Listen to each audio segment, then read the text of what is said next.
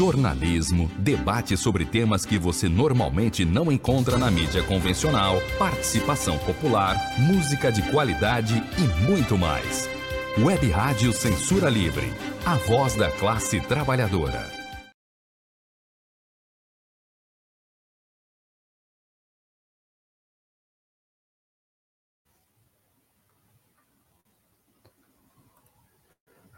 Olá, estamos ao vivo.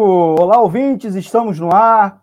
Sou Almir Cesar Filho. Começa agora mais uma edição inédita e ao vivo do programa Economia é Fácil, pela Web Rádio Censura Livre, edição do dia 15 de julho de 2021. Com o tema principal: a reforma tributária aumentará a carga sobre os mais pobres?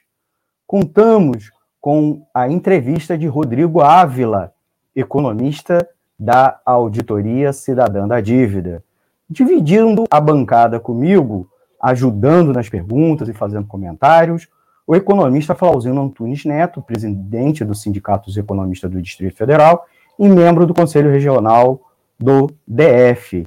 E mais, o quadro Informe Econômico, com as notícias e indicadores dos últimos dias, e, por fim, o Resenha Não é Resumo, com dica de livro. Roda a vinheta. Economia é fácil. A informação traduzida para a sua linguagem. Com Almir Cesar Filho. E voltamos. Começamos agora mais uma vez com uma edição inédita e ao vivo aqui do Economia é Fácil pela Web Rádio Censura Livre. Estamos com uma live simultânea na página do Facebook da Web Rádio Censura Livre e pelo canal do YouTube do Economia é Fácil. Vamos chamar nossos convidados. Boa noite, Rodrigo Ávila. Prazer mais uma vez conversar com você aqui no nosso programa. Boa noite, Almir. É um prazer estar aqui na Web Rádio Censura Livre. É muito importante esse espaço aí. Valeu. Obrigado, muito obrigado mais uma vez, Rodrigo Ávila aqui conosco, mas também, mais uma vez conosco, já habituei aqui do programa, o Flauzino Antunes Neto. Boa noite, meu amigo. Boa noite, Almir. Obrigado aí pelo convite. Boa noite, Rodrigo Ávila. Boa noite aos nossos internautas, ouvintes. Vamos aí para mais um. É, economia é fácil na, na, no dia de hoje. Muito bom contar aqui com vocês é, explorando mais um, mais um tema da economia e as últimas notícias econômicas. Você que acompanha no YouTube ou no Facebook, você também tem uma outra opção, e eu preciso colocar aqui na tela, como sempre, né? Você também pode acompanhar a programação da Rádio Censura Livre direto do nosso site, o www.clwebradio.com, e se informe mais com outras notícias e ainda acompanhe reprises e reapresentações aqui do Economia Fácil, como também de outros programas da nossa rádio. Você já deu seu like? Ajude o projeto do programa e da rádio. E ainda facilite que os algoritmos é, das redes sociais te mostrem mais conteúdo da web Rádio Censura ali. Então, dê seu like, deixe seu comentário que durante a transmissão nós agradeceremos no ar, tá bem? Fale com a gente, deixe seu comentário. Você que é mais tímido, envie sua pergunta, elogio, crítica ou sugestão. Mensagens recebidas também durante o programa, vamos ler aqui no ar. Você que é tímido, ó, WhatsApp da emissora. Eu vou botar até aqui na tela para você é, você anotar, você enviar sua pergunta, fale conosco. O WhatsApp é o 21 96553 8908. Vou repetir: 96553 8908. O e-mail da rádio para contato dos ouvintes é o contato clweb arroba clwebradio.com, tá bom? Por fim, você ainda pode, depois que finalizar essa edição, ao vivo, ouvir a nossa é, edição por podcast. Tá bom? Edição por podcast nas principais plataformas, Ancho, Spotify, Google Podcast e demais agregadores de podcast.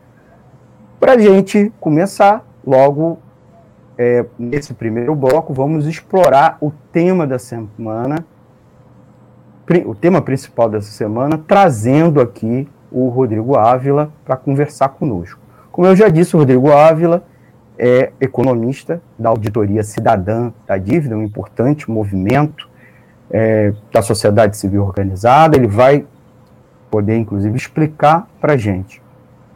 Mas antes de já de fazer as perguntas a ele, e, é claro, trazer aqui o Flauzino também para complementar, comentar, ajudar nas perguntas, precisamos localizar o tema, né? Já há algumas décadas, empresários, grande mídia e especialistas, quando a gente diz especialistas é com aspas, né? Aqueles previamente selecionados tanto pelos empresários, banqueiros e a grande mídia, declaram repetidamente que o Brasil tem uma carga tributária muito alta, que inibe os investimentos produtivos e desonera e, e onera é, principalmente os mais ricos impedindo que eles façam investimento. Por outro lado, não é, teria impostos, não teria impostos que é, penalizasse aqueles que fazem aplicações financeiras, por exemplo. Então, outra grande crítica é que os tributos incidem em cascatas. Também haveria uma estrutura muito burocrática e confusa para as empresas no tocante ao recolhimento e com muitas brechas que seriam exploradas por contadorias especializadas.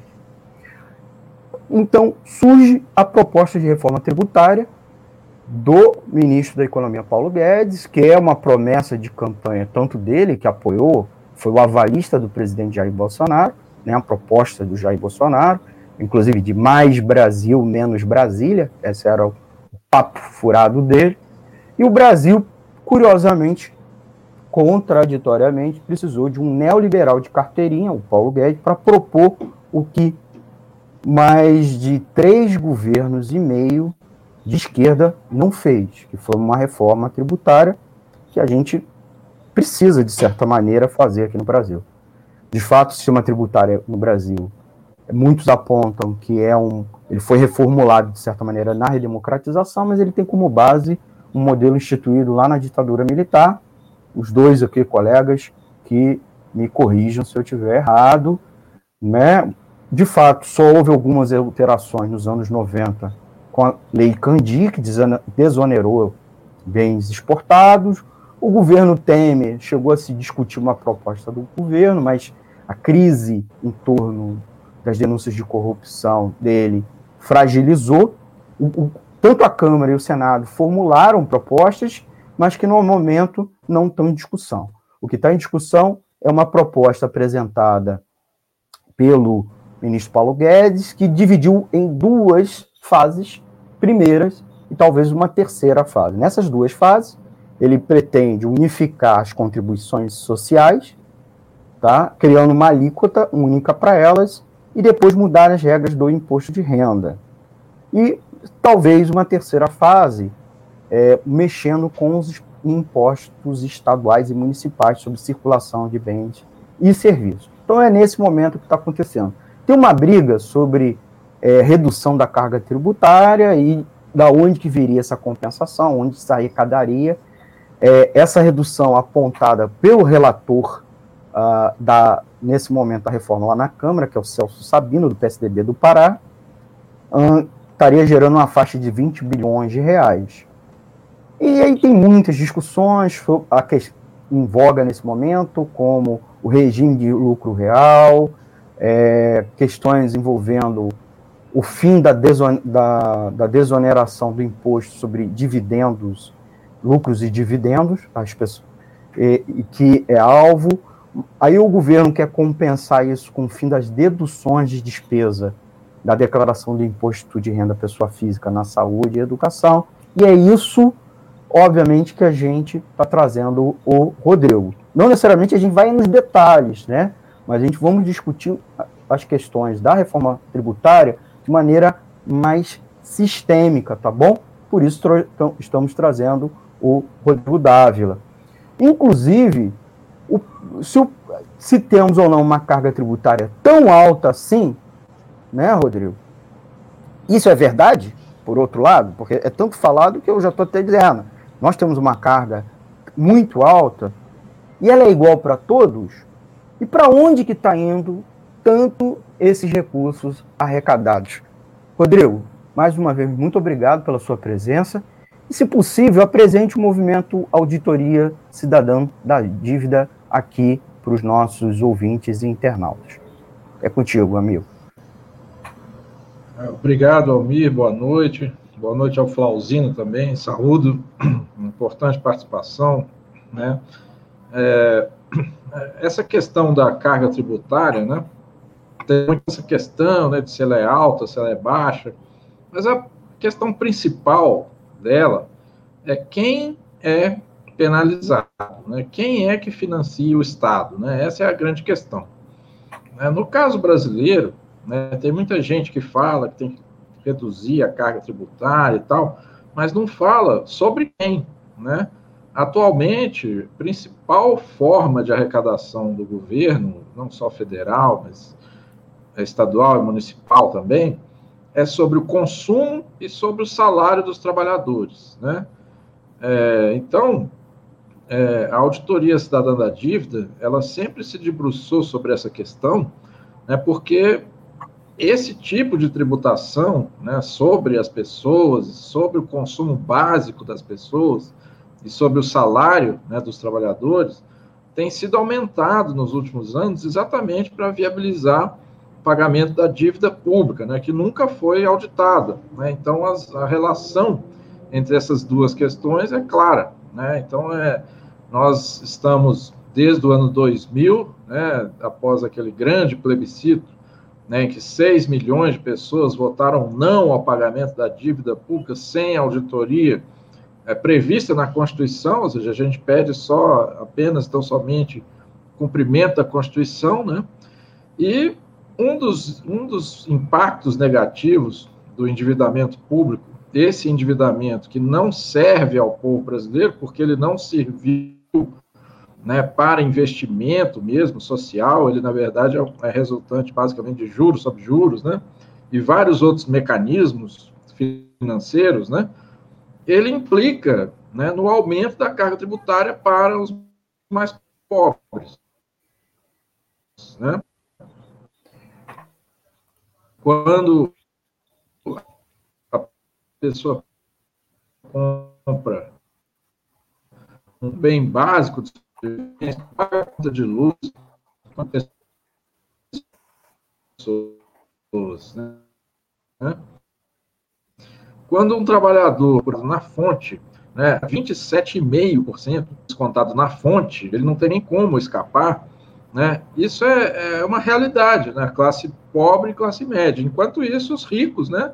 Esses aí né, não, não tem, não, não tem esse mesmo tratamento, né? Se a gente olha hoje no próprio site da Receita Federal, a gente vê que tem lá pouco mais de 20 mil privilegiados, né, contribuintes privilegiados, que ganham mais de 700 mil por mês, isentos do imposto de renda, né?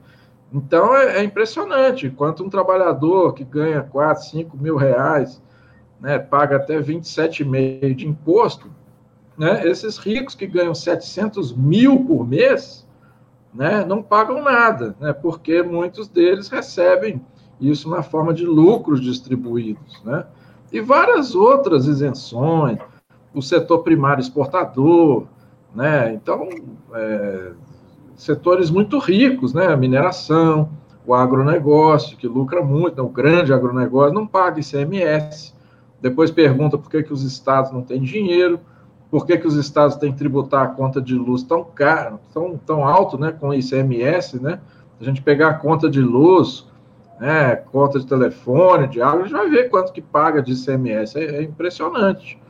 Enquanto isso, o rico setor primário exportador não paga nada de ICMS. Né? E, e, então, é, infelizmente, a, realidade né, para o país é de uma carga tributária injusta. Né? Isso sem falar de várias outras isenções, os ganhos dos estrangeiros, né, com juros da dívida pública interna, entre aspas, né, porque a gente sabe que esses rendimentos de juros da dívida interna são remetidos livremente para o exterior e com isenção do imposto de renda, né? Então, quem ganha bilhões e bilhões com juros da dívida interna e remete seus juros para o exterior não paga nada, mas o trabalhador, o trabalhador paga 27,5, né?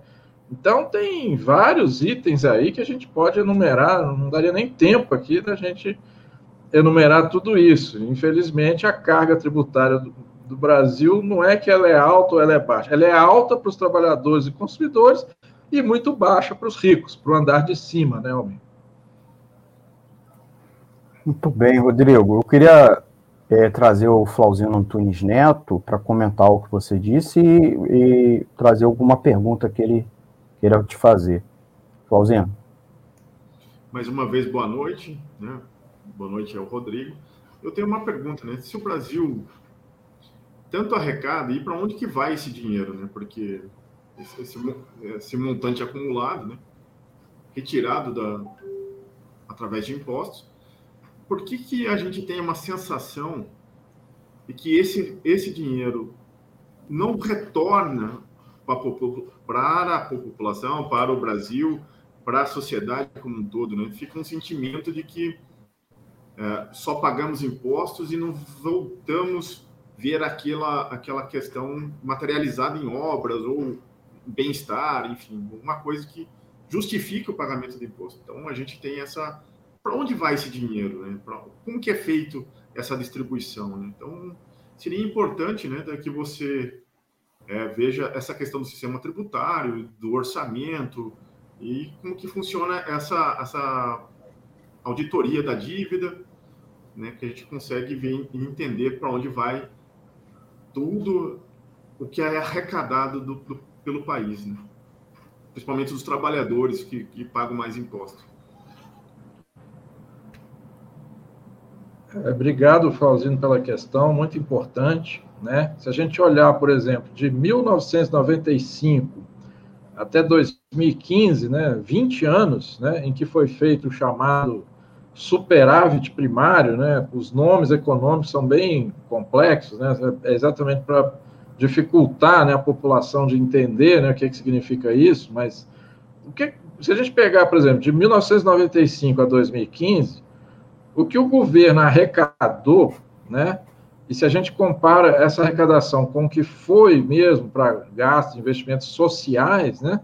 A gente chega à conclusão que o governo arrecadou a mais do que gastou nas áreas sociais, nesses 20 anos que eu falei, nada mais, nada menos do que um trilhão de reais.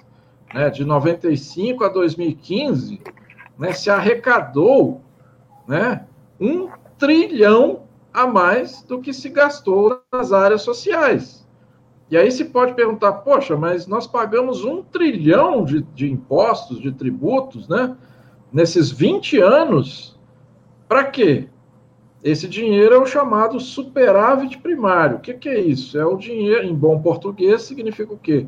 Dinheiro que vai pagar juros e amortizações dessa dívida, né? E aí os neoliberais, né, os, os, as pessoas que defendem esse sistema econômico, eles dizem: ah, mas isso é porque o governo gasta demais, né? Gasta muito com a previdência, gasta muito com o pessoal, ficam defendendo aí a tal da reforma administrativa, né? É, todas essas falácias, né? Quando, na verdade, é o contrário. Na verdade, nesses 20 anos que eu falei, o que o governo arrecadou foi muito maior do que o que ele gastou com tudo isso, inclusive previdência pessoal né, e todas as áreas sociais. Ou seja, é, as contas públicas, né, que se a gente olha, foi superavitário. O que as pessoas pagaram, suaram para pagar, né, um trilhão nesses 20 anos foi para remunerar rentista, grandes bancos e investidores. E aí poderiam dizer também, ah, mas depois de 2014, 2015, o país passou a ter o chamado déficit primário, né, que é o, a inversão dessa coisa, né? Aí tem muita gente que fala, ah, mas depois disso o governo passou a se endividar para poder gastar na área social, porque os tributos não foram mais suficientes para é, financiar essas áreas. Só que se a gente olhar né, a metodologia que o, que o governo usa para calcular esse déficit primário, esse suposto déficit primário, é uma metodologia vinda do FMI, né, naquelas cartas de intenção, que esconde várias outras fontes de recursos, né, que também são fontes de recursos. Por exemplo, lucros do Banco Central, lucros das estatais, recebimento de juros e amortizações das dívidas dos estados e municípios, remuneração da conta única. Vocês sabiam que hoje a conta única do Tesouro tem um trilhão e meio de reais? Ninguém fala isso, né? O resultado desses superávites primários anteriores. Isso o Banco Central tem que remunerar para o governo. Esse dinheiro também não é considerado. Então, quando a gente considera todas as receitas do governo, inclusive as não tributárias, a dívida não, não, não, não, não aconteceu isso que as pessoas falam. Ah, o governo está em déficit, precisa de dívida para pagar a Previdência. Não. Na verdade, as receitas tributárias e não tributárias foram mais que suficientes para financiar as áreas sociais. O problema é que, né, atualmente, 40% do orçamento federal vai para juros e amortizações da dívida. Aí, incluído não apenas o orçamento dos tributos, né, mas as receitas não tributárias, que também são muito importantes. Então, esse debate é muito relevante, muito boa essa pergunta do, do Flauzino. Rodrigo, nós temos vários comentários dos ouvintes, eu vou, já botei em tela, mas eu vou ler alguns. Né? Temos o comentário da Márcia Baptista, do Dirley Santos, da Lina Figueiredo, é, do Edson Pimentel, mandar um abraço, é, Isabel Fraga, Antônio Figueiredo e da Thaís Rabelo, pedindo aí para quem está nos acompanhando, deixar um comentário aqui, para a gente mandar um abraço para eles e, é claro, responder eventualmente as, as perguntas no ar. Queria aproveitar aqui a, o comentário do Edson Pimentel, é, boa noite. Enquanto o povo sofre com a pandemia, desemprego e fome, a elite quer deixar de pagar ainda mais impostos. E aí eu queria complementar, Rodrigo, a proposta de reforma simplifica a vida das empresas, especialmente das micro e pequenas, que quem mais sofre e quem gera, de fato, emprego no país, oito em cada dez vagas de emprego são geradas por elas, é, simplificaria, facilitaria essa vida com redução da burocracia fiscal, como alega o governo, com as mudanças que estão vindo, com fusão de, é, de tributos e de redução de alíquotas, ou mesmo estabelecendo alíquota única. Isso também faria o consumidor entender melhor é, o, o que está se pagando. Fará os ricos, por exemplo, pagar mais e os pobres menos, como você já no início explicou que não é verdade? Como seria um sistema tributário mais justo? E como compensar as perdas de arrecadação com esse sistema mais justo? E especialmente no momento de pandemia, que é preciso ajudar as micro e pequenas empresas, ajudar o trabalhador desempregado, gastar mais com saúde e com vários tipos de serviço público, como educação, que está na modalidade remota. Rodrigo, por favor. É muito importante essa questão, né? Se vai simplificar ou não, a gente ainda não sabe, até porque a gente não consegue nem ter acesso ao relatório desse projeto último, né? Sobre esse que está sendo mais falado aí na grande imprensa, sobre imposto de renda, tributação sobre dividendos e tal. Né? A gente viu muita coisa na, na, imprensa, mas o relatório mesmo, que é bom, né? Porque a gente quer ver o texto, né? Porque tem as pegadinhas, né? Não adianta o relator vir e falar, não, eu estou fazendo isso, eu estou fazendo aquilo e tal, mas se o texto tem uma pegadinha lá que muda tudo, né? Ou seja, hoje foi uma dificuldade para a gente achar o texto que está sendo apresentado no momento, hoje, né? Amanhã pode ter outro texto, Né? Então, é, é, a situação é tão complexa que a gente não está conseguindo nem saber o que está sendo proposto, porque isso aí é debatido, né, escondido da sociedade, né? O próprio fato desse parecer que a imprensa ter, está debatendo não está no próprio site da Câmara, né, já é o um indicativo de que tem coisa aí. Né? Ou seja, a gente não consegue nem saber se vai simplificar ou não. Esse parecer que a gente conseguiu com muito custo hoje, tivemos que ah, pedir para alguma liderança partidária nos passar, né? É, o que a gente viu, né, lá, o que mais de 28 páginas, né? Ou seja, se for para simplificar, eu não sei se vai simplificar, porque já são 28 páginas de projeto, ou seja, só para a gente saber o que vai acontecer, teria que ficar um dia inteiro estudando, né? E o que a gente vê lá de uma primeira impressão é a famosa pegadinha, né? Porque o projeto veio com aquela ideia é, supostamente boa, né? De, de atacar aquele andar de cima, né? Que eu falei, aqueles pouco mais de 20 mil, né? Contribuintes que ganham mais de 700 mil por mês, né? Isentos do imposto de renda, aí poderia se tributar eles em 20%, né? Essa é a proposta que apareceu nessa versão de hoje do relatório, né? Aí poderia se dizer, ah, então a proposta é boa, né? Bom, antes da gente chegar nessa conclusão, primeiro a gente tem que pensar o seguinte: os trabalhadores né, pagam até 27,5, né? Quem ganha 4, 5, 6 mil reais por mês paga 27,5. E os, quem ganha 700 mil né, por mês pagaria só 20 já é a primeira, primeira desigualdade. É claro que é uma situação melhor que a anterior, mas ainda não é o ideal. Né? Até porque nos países desenvolvidos, quem ganha uma renda altíssima dessa é tributado em 50%. E mais, né? qual que é a grande pegadinha desse projeto? É que se, por um lado, ele faz essa tributação de 20% sobre os dividendos, por outro, ele reduz o imposto de renda pessoa jurídica que hoje a tributação básica da pessoa jurídica é 15%, e ele está diminuindo para 2,5%.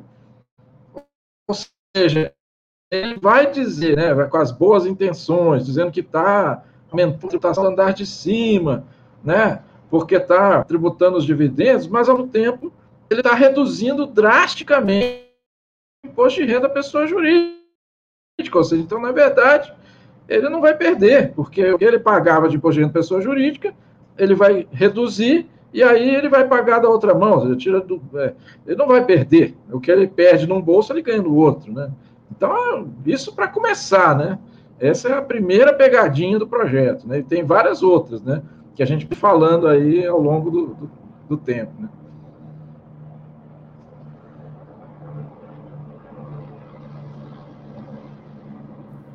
Rodrigo, Rodrigo, eu vou trazer aqui para a tela o Flauzino para fazer uma, uma pergunta, vai ser a última em razão do tempo.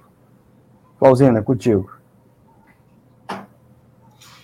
Então, Rodrigo, é, a, essa dúvida agora é se a tributação de dividendos, o aumento da alíquota máxima do, do imposto de renda, é para valer apenas ou é uma ameaça. Né? Então, a gente tem que ver né, aos empresários, para que ele pressione o Congresso, para as outras pautas, inclusive a, pauta da reforma administrativa, né, porque a, as pautas foram todas né, para onerar a classe mais tra a trabalhadora que mais paga e também tirar os benefícios né, da aposentadoria, de direitos trabalhistas e tudo mais. Agora, a próxima que está na pauta é a reforma administrativa, né, que eles querem fazer um monte de cortes em cima dos trabalhadores do serviço público para depois fazer uma compensação aí aos, aos empresários. Então.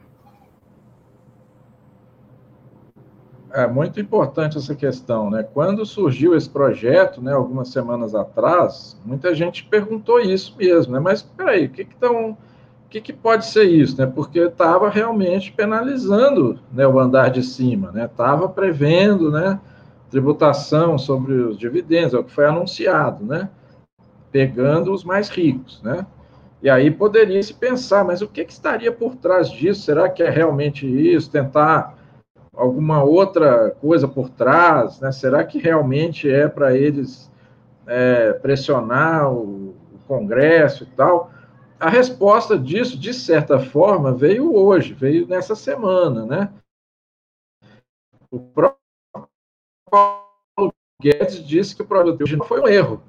O próprio Paulo Guedes falou, não, estava errado, a gente errou, não sei o quê, e, e, agora já vem outro projeto, né, um relator, parecer preliminar do relator, né, indo totalmente contra essa ideia original, né, eu, nesse relatório que a gente teve acesso hoje, eu não vi aumento em alíquota máxima do IRPF para o andar de cima, eu só vi esse, essa questão de você criar essa de 20% né, para, sobre lucro, distribuição de lucros, e ainda tirando desses, tira, é, excluindo dessa tributação né, os lucros das é, micro e pequenas empresas, né, é, com lucro de até 20 mil por, me, é, por, por mês, né, estaria também isento de, desse tributo. Então, pelo que a gente viu do projeto de hoje, né, do, do, relatório divulgado nessa semana, é que o projeto original ele não significa nada. O governo pode mandar um projeto A para o, para o Congresso e o relator mudar, fazer o projeto B. Ou seja, é uma coisa né, que realmente no processo parlamentar né, é aquela coisa, a gente sabe como é que começa, mas não sabe como termina. Inclusive, qualquer emenda pode ser apresentado lá. Pode... A gente não sabe qual vai ser o relatório de amanhã, qual vai ser o relatório votado na, na Câmara, depois vem o Senado. Sempre que vem uma proposta assim, a gente fica com o pé atrás, porque a gente sabe que na briga política, né, quem tem mais peso no parlamento são os mais ricos. E aí a gente vai sempre vendo que né, o, acaba ficando é, ruim para os de baixo. Inclusive, aquele desconto simplificado né, do imposto de renda, que muita gente usa, né, o desconto de, de 20%, né, que é para a classe média baixa, geralmente usa isso, né, porque é, é muito trabalhoso você juntar recibo de despesa médica e tal, e aí você usa o desconto simplificado hoje, até é, 16 mil reais e uns quebrados, né, você pode usar. E agora o governo quer limitar esse desconto simplificado para quem tem rendimento só até 40 mil por ano. Então, pessoal que está entre 40 mil, 50 mil, que é classe média, né, hoje em dia não é um rico que ganha isso, né, os ricos ganham 700 mil por mês, aí, que, aí sim, né, mas está penalizando também os de baixo. Né, você impedir que esse pessoal que ganha 4 mil, 5 mil por mês possa fazer o desconto simplificado e atacar a classe trabalhadora também, né? Então, a gente vai, vai vendo que o projeto vai mudando, né, Nelmi?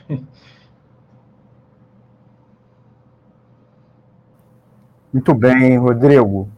É, o nosso tempo acabou, queria te agradecer. Queria perguntar a você se você tem um último comentário a fazer e também se despedir dos nossos ouvintes. É, mais uma vez, obrigado, Elmir, pela chance, pela oportunidade de deixar a nossa página na internet, www.auditoriacidadá.org.br. Né, quem quiser conhecer mais sobre a auditoria cidadã, agradecer também ao Flauzino, muito importantes os comentários, né? E agradecer aí por esse espaço tão importante aí para nós. Valeu aí, Elmir. Um abraço.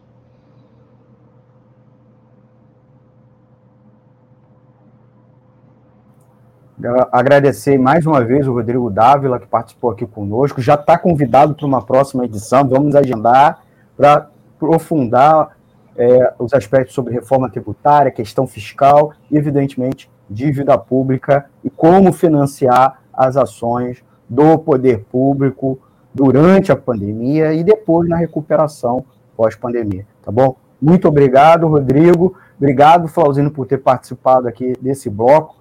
O Flauzino vai continuar aqui conosco, tá? Vocês vão se despedir do, Rodrigo Ávila, porque no próximo bloco nós vamos falar dos, das notícias da semana, os destaques que nós separamos com o quadro Informe Econômico. Antes disso, nós vamos a um intervalinho e já voltando, o intervalo com a nossa, com a nossa campanha financeira aqui da Web Rádio Censura Livre, a voz da classe trabalhadora.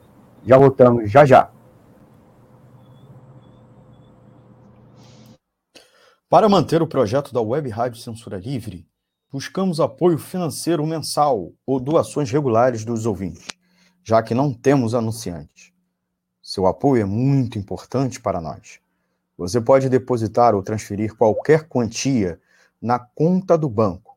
Bradesco, agência 6.666, conta corrente 5.602-2, CNPJ 32 954 696 barra 0001 traço 81.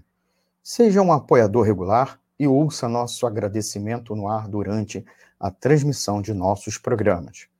Peça à sua entidade de classe, sindicato ou associação a participar da rede de apoiadores com participação em nosso espaço, em nossa grade.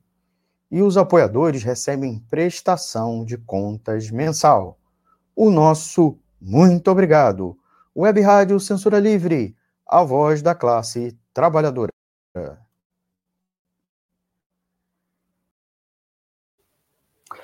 Voltamos aqui com o programa Economia Fácil pela Web Rádio Censura Livre, www.clwebradio.com e pelos aplicativos de rádio online e live pelo YouTube e Facebook. Nos acompanhe também no Instagram. E o Economia Fácil agora está com uma conta no Twitter. É isso mesmo. Se você quiser acompanhar as últimas informações da economia do Brasil e do mundo, é, a gente está com uma conta no Twitter que vocês podem acompanhar. É, é, eu ia botar agora aqui, subiu na minha tela. Tô, ah, achei aqui, ó, rapidinho, né? E, arroba economia FCIL1, tá? Procure a gente lá no Twitter para saber os temas, dar sugestão também e as notícias as principais notícias econômicas do momento, decifradas para traduzidas para nossa linguagem do trabalhador e da trabalhadora, tá bem?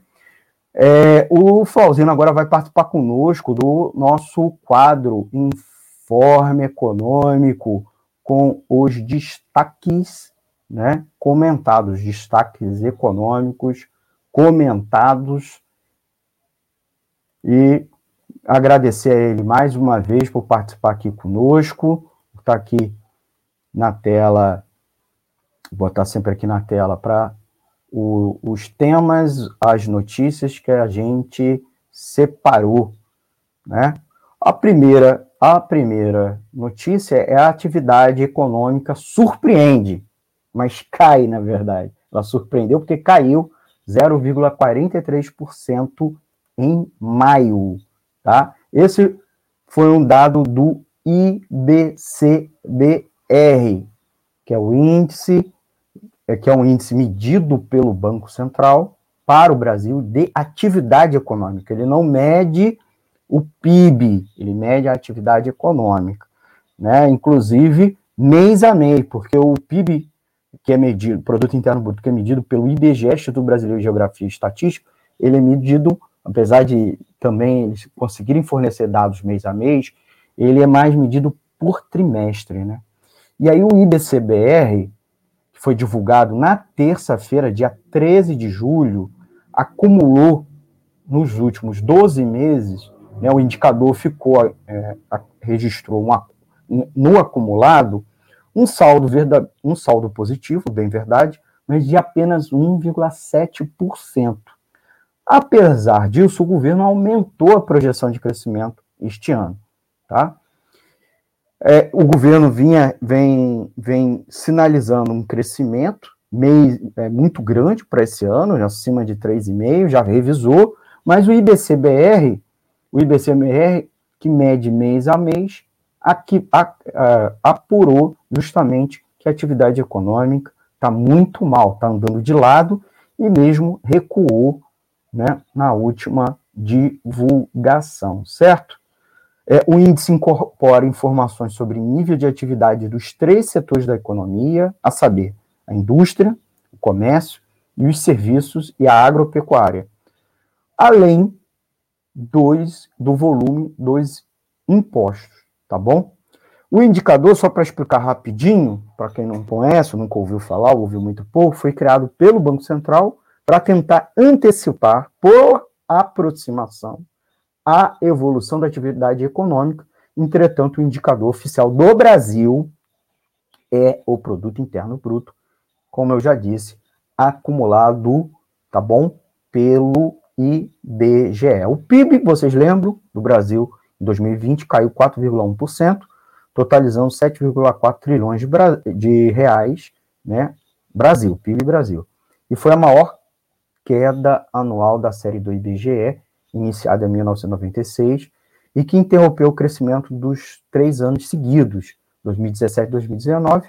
Bem verdade, um crescimento bem pequitinho ano a ano, ano a ano, menos de 1,5% ao ano, um, um acumulado nesses três anos de 4,6. Então, o Brasil decresceu, certo? Voltando a um patamar de três dos três anos anteriores.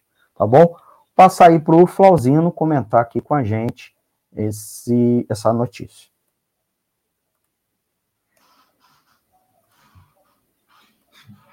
É, essa notícia não deveria ser uma questão assim tão surpreendente, né? A gente está vendo que é, a atividade econômica ela não está aumentando, ela é diferente do, da questão do PIB, né, que aumenta-se a produção de alguns setores ou, ou outros, e, e, e, usa sempre a, a última referência para ver se aumentou ou caiu com a referência atual. Né?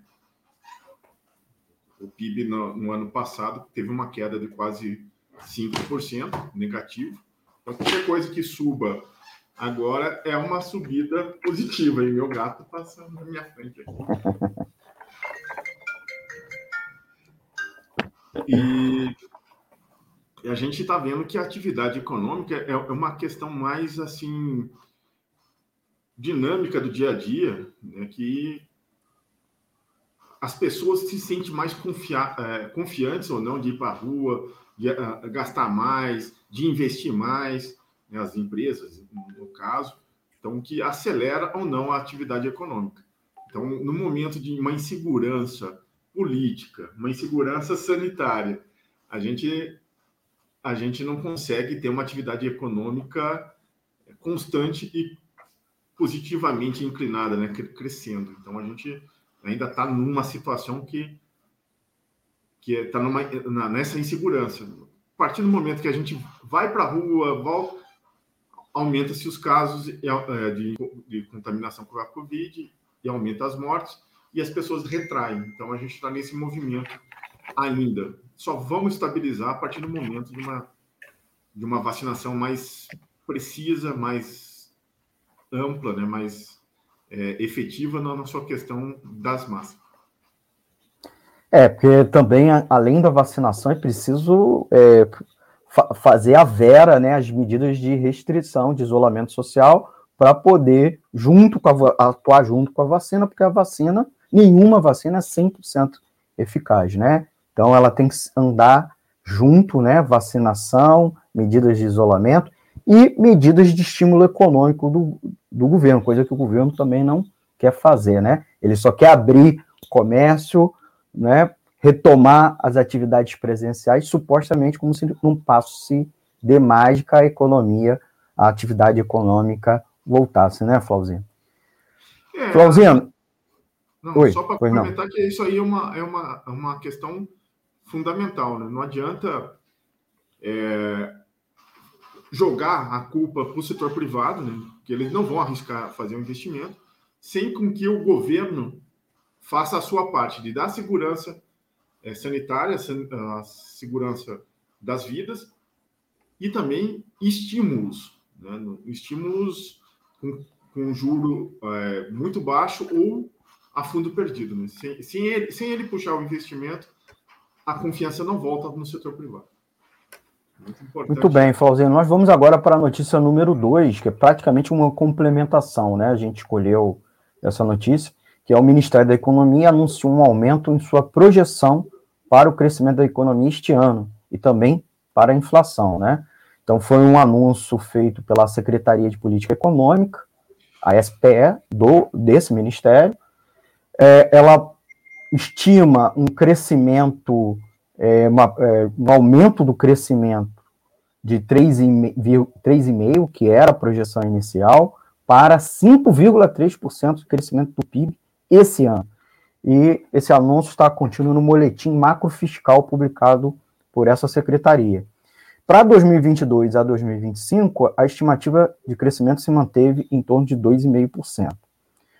Curiosamente, essa, essa projeção não dialoga e o anúncio foi feito totalmente em paralelo à divulgação do IBCBR pelo Banco Central e não levou em consideração esse dado, certo? Inclusive, duas instâncias do governo federal sem diálogo nenhum na projeção do crescimento econômico. E a gente diz aqui, inclusive, o quanto isso é problemático.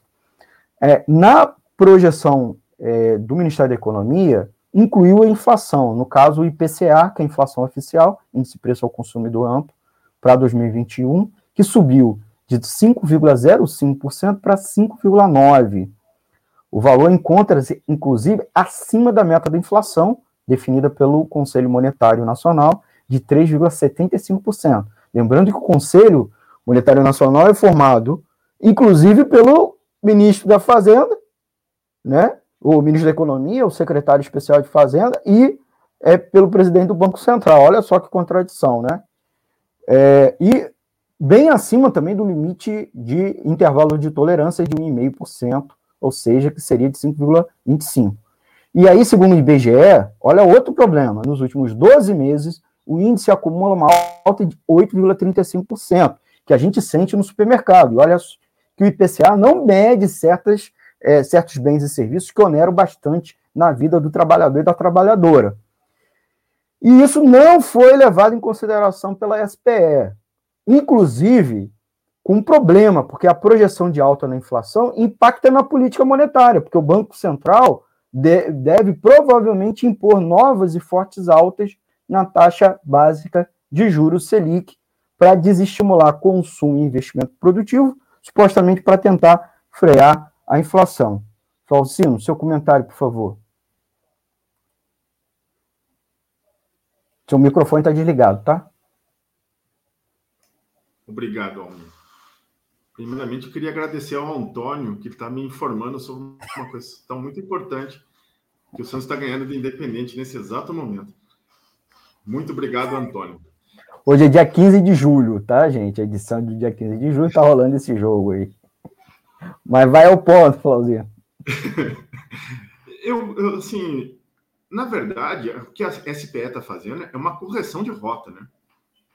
Eles querem, é, de uma forma que, ao mesmo tempo, gere um impacto positivo, né? Aumento do PIB deste ano de 2021 para o governo federal, eles querem forçar isso de uma forma extensiva e às vezes até passando um pouco do limite da realidade, né, fazendo mais uma fake news do que ou uma falsa verdade, porque a gente sai de um negócio negativo e cresce é, alguma coisinha, já é um negócio para esse governo comemorar. Mas se não crescer a mais de 6%, é, o, o, se crescer 5%, nos dois últimos anos o Brasil estagnou, zerou, só, só chegou a patamares de 2019, que já também foi um pibinho de um e-mail, de 18, de 18 para 19. Então, a gente está parado no tempo em termos de crescimento e desenvolvimento econômico. Então, se não crescer acima de 6% a 7%, a gente não vai ter crescimento real. Então, a gente vai continuar com o desemprego. Então, não adianta falar que, nossa, crescemos esse ano a 4%. Foi insuficiente, que na, na compensação, a gente não, não chegou a patamares de 19. Quando a economia ainda não tinha Covid. Já era, já era uma situação precária, era 1% de crescimento. Voltar para 19 ainda não é uma realidade real. Agora, sobre a inflação, isso aí é um, um, negócio que eles traçaram a meta em 4,5% e uh, a inflação já está passando de, de 6%. Já está chegando nos 6%, que é o teto da meta. Então, eles estão revisando para não falar que as informações não estão sendo feitas.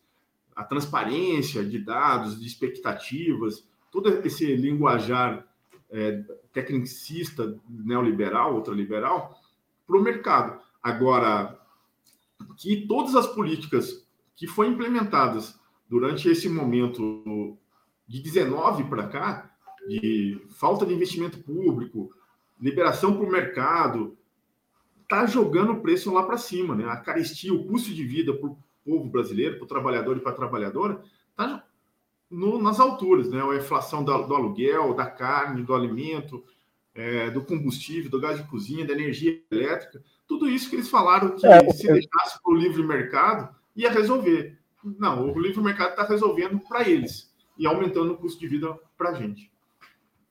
Flauzino, é, um minutinho para você. Ó, diesel aumenta impacto no custo em empresas. Levantamento aponta acréscimo de 3,7% no valor do combustível e de 6,3% na gasolina.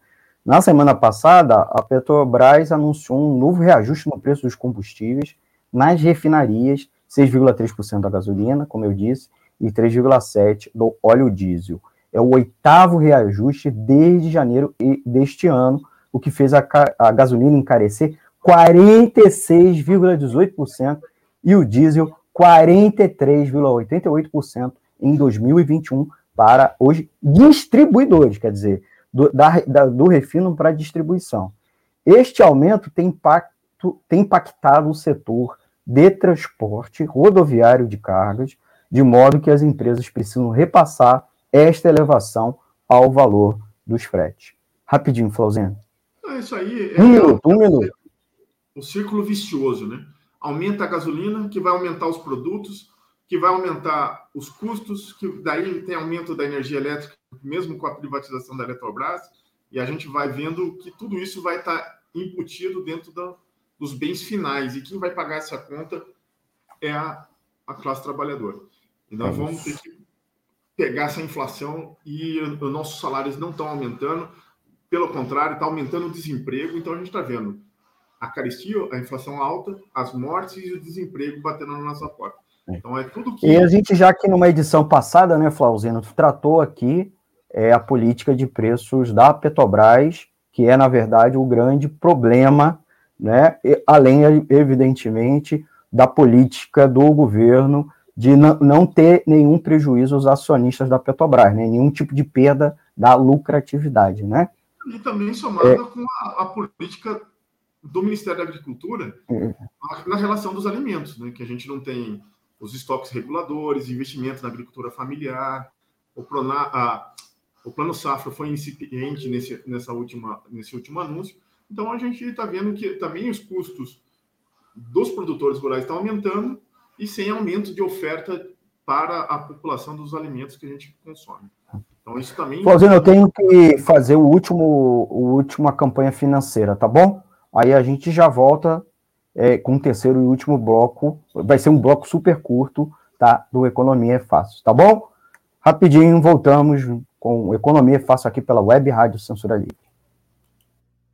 Para manter o projeto da Web Rádio Censura Livre, buscamos apoio financeiro mensal ou doações regulares dos ouvintes, já que não temos anunciantes, não temos propagandas de empresa e não recebemos recursos de partidos e políticos.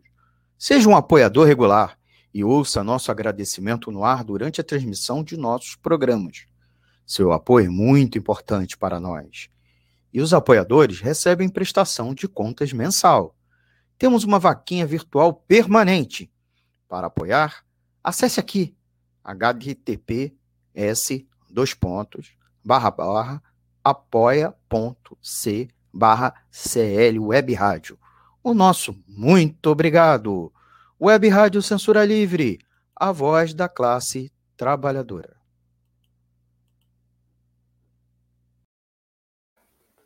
Voltamos com o terceiro e último bloco aqui do Economia Fácil, pela Web Rádio Censura Livre. Estou batendo um papo aqui com o Flauzino Antunes Neto, presidente do Sindicato dos Economistas do Distrito Federal. Eu tive que interromper, Flauzino, você quer complementar alguma observação do bloco anterior? Pra, antes da gente ir para o resenha, não é resumo. Então, a, a gente precisa desmistificar a falácia de que o livre mercado resolve tudo. É, o, o livre mercado, dentro de uma concepção teórica que não existe, só existe dentro de um laboratório, né, que é livre de concorrência, todo mundo tem informação e tudo mais, aquelas coisas todas. Nós vivemos numa economia mundial de monopólios, de, de grandes empresas que controlam o mercado. E se soltar para eles, eles vão colocar o máximo preço possível. Eles querem maximizar os seus lucros. Eles não estão interessados em vendas e tal, e volume eles têm a maximização do lucro como, como a, a fonte principal. E quando o governo federal joga para o livre o mercado a livre negociação de preços, eles vão jogar o preço lá para cima. Então, é, é os custos da saúde, é o custo da construção civil, da, dos combustíveis, dos alimentos. E tudo isso vai gerar uma pressão inflacionária estrondosa dentro do mercado interno do, do Brasil. Então, a gente não tem capacidade é, monetária dos salários em acompanhar o ritmo da inflação. E esse governo vai jogar muita gente para o desemprego, muita gente para a fome, e a gente vai ter um caos social dentro em breve. Muito bem lembrado, Flauzino. Flauzino, é, convidar você para uma próxima edição do Economia é Fácil, novamente para você ou ser o entrevistado, ou fazer sua participação especial. Agradecer você mais uma vez. E antes de passar a palavra para você, para finalizar, né, é, sugerir a leitura do, do livro Recursos Naturais na América Latina, indo além das altas e baixas, que é um livro do publicado pelo curiosamente, pelo Banco Mundial. Pelo Banco Mundial, certo? Por que, que essa é a dica do resenha não é resumo desta edição? Porque esse livro, escrito pelo Banco Mundial, pelo Emily Sinotti, John Nash e Augusto de la Torre, fala que uma das principais males da América Latina é o problema da dependência das commodities, tanto minerais quanto agropecuários, e esse mal, esse mal faz com que haja uma riqueza para alguns e uma pobreza para muitos. E aí ele sugere várias questões, né, que são, seriam interessantes agora para a retomada econômica do país, que é uma profunda contradição, porque justamente as commodities estão bombando e gerando muito lucros e dividendo para os proprietários dessas empresas e é, estabelecimentos agropecuários, e o governo não tem recurso para fazer investimento em saúde e educação. Então, aquele, inclusive, fala da necessidade de instituir impostos, tributações especiais para em cima dos produtores de commodities. Lembrando, inclusive, que os produtores, que as commodities minerais, como é, mineração, né, mineração e petróleo, você tem até royalties e outras tributações especiais, mas no agropecuária a gente não tem, né? A agropecuária não tem, e aí eles defendem justamente esse tipo de medida. Flauzino, seus últimos comentários, agradecer a você, certo? Inclusive sobre o tema do livro que eu sugeri. Primeiramente, agradecer o convite, né, Almi? É, que é sempre um prazer estar aqui participando do, do Economia é Fácil, né, para a gente tentar traduzir um pouquinho aí da, do linguajar econômico para a classe trabalhadora, né, para a gente falar um pouquinho mais próximo da realidade do quem está gerando a riqueza do país, né, que são os trabalhadores. E a gente está aqui, muito, muito bom essa, essa indicação do livro, muito pertinente, né, porque os países da América Latina se acomodam né, nas suas commodities, em vez de diversificar e distribuir a riqueza, produzir outras coisas, sem depender disso, né? Porque é, é histórico isso da colonização da eh, latino-americana, né? Que era só pegar o pau-brasil que já está ali pronto e vender e eu, eu, ganho o meu e o, resto que, que fica a Deus dará. Né? Então, a gente precisa ter uma consciência de como a gente fazer a distribuição de riqueza, aumento da produção industrial, no, no passo seguinte, uma inovação tecnológica e tal, para a gente melhorar a condição de vida do país. Mas isso depende de trabalho, esforço político, e muitas coisas. É, enfrentar alguns cartéis, o imperialismo americano, e que a elite e a classe política do Brasil e da América Latina não querem enfrentar. Então é muito importante essa, essa reflexão. E eu acho que foi um excelente debate, um excelente tema que a gente percorreu durante o programa estou à disposição aí para novos convites, né, para participar da, aqui da Web Rádio e da Economia é Fácil.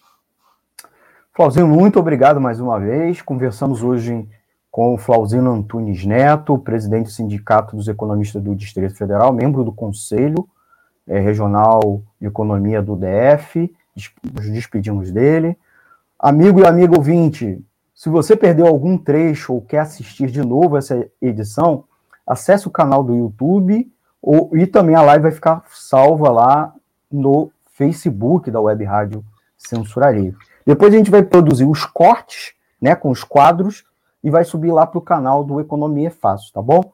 Se apro aproveite, né? Aproveite e se inscreva no canal e clique no sininho para receber as notificações, tá bom? Comente e dê seu like, que é muito importante para os algoritmos oferecerem mais conteúdo da Web Rádio Censura Livre, tá bom? Não deixe de aproveitar a programação aqui da nossa Web Rádio, né? Temos vários outros programas e é claro, amanhã, sexta-feira, tem mais uma edição do Cinema Livre com a nossa amiga crítica de cinema, Wellington Macedo. Fale com a gente, mande seu seu comentário, sua sugestão de pauta aqui para o WhatsApp da emissora. É, você também pode deixar aqui nos comentários. Acompanhe a gente no Instagram e no Twitter. E ouça o podcast do programa em Anchor, Spotify e Google Podcast, tá bom? Web Rádio Censura Livre, a voz da classe trabalhadora. Até a próxima edição aqui do nosso programa. Obrigado, gente. Tchau, tchau.